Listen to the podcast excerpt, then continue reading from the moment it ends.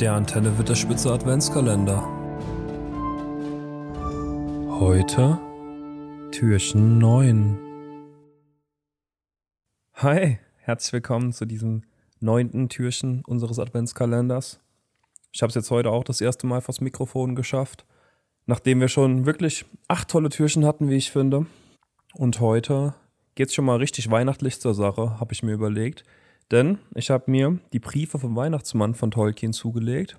Da hat er nämlich jedes Jahr seinen Söhnen bzw. seinen Kindern Briefe geschrieben im Namen des Weihnachtsmanns. Und die sind doch sehr schön geworden. Also das lohnt sich auch vor allem, wenn ihr Kinder habt oder äh, kleine Geschwister.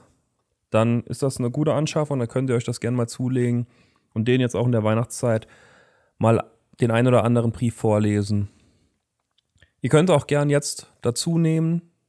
Also macht gerne an dieser Stelle Pause, falls ihr ein Kind in der Familie habt oder in, im näheren Umfeld.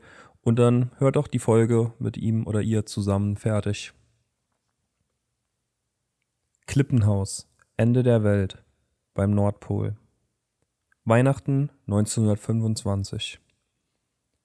Meine lieben Buben, ich habe in diesem Jahr furchtbar viel zu tun. Wenn ich daran denke, zittert mir die Hand noch ärger als sonst. Und sehr reich bin ich auch nicht gerade. Es haben sich nämlich schreckliche Dinge ereignet, und von den Geschenken sind einige ganz verdorben, und ich habe den Nordpolarbären nicht dazu gekriegt, dass er mir half. Und genau vor Weihnachten musste ich auch noch umziehen. Ihr könnt euch also vorstellen, wie es hier aussieht, und nun wisst ihr auch, warum ich eine neue Adresse habe und euch beiden nur einen Brief schreibe. Das alles kam so. An einem sehr windigen Tag im November wurde mir meine Zipfelmütze vom Kopf geblasen. Sie flog davon und blieb an der Spitze des Nordpols hängen. Obwohl ich ihm sagte, er soll es bleiben lassen, kletterte der Nordpolarbär bis zur dünnen Spitze hinauf, um die Mütze zu holen. Und das hat er auch geschafft. Aber die Nordpolspitze ist mitten in zwei gebrochen und auf das Dach meines Hauses gefallen, und durch das Loch plumpste der Nordpolarbär ins Esszimmer mit meiner Zipfelmütze auf der Nase und der ganze Schnee rutschte vom Dach ins Haus hinein und ist geschmolzen und hat sämtliche Feuer ausgelöscht und lief auch in die Keller hinunter, wo ich die Geschenke für dieses Jahr gerichtet hatte, und der Nordpolarbär hat sich ein Bein gebrochen. Das ist jetzt wieder heil, aber ich habe ihn so ausgeschimpft, dass er sagt, er will mir nie wieder helfen.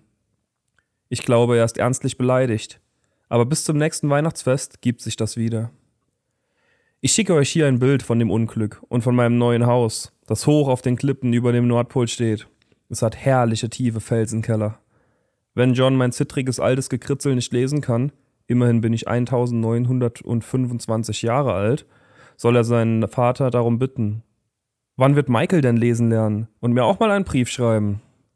Alles Liebe euch beiden und Christopher, der einen richtigen Christfestnamen hat. So viel für diesmal. Lebt wohl. Euer Weihnachtsmann. PS.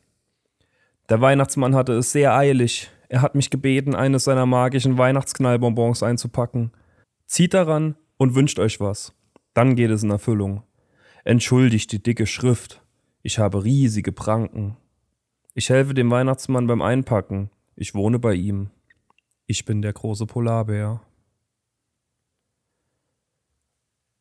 So viel zu diesem Brief von 1925 von Tolkien und seine Kinder. Ich fand's sehr schön und dachte, das will ich mit euch teilen. Holt euch gern das Buch, die Briefe vom Weihnachtsmann und lest euren Liebsten was vor. Und dann wünsche ich euch einen schönen 9. Dezember, einen 9. Adventstag. Und dann hören wir uns morgen im 10. Türchen wieder. Bis dann.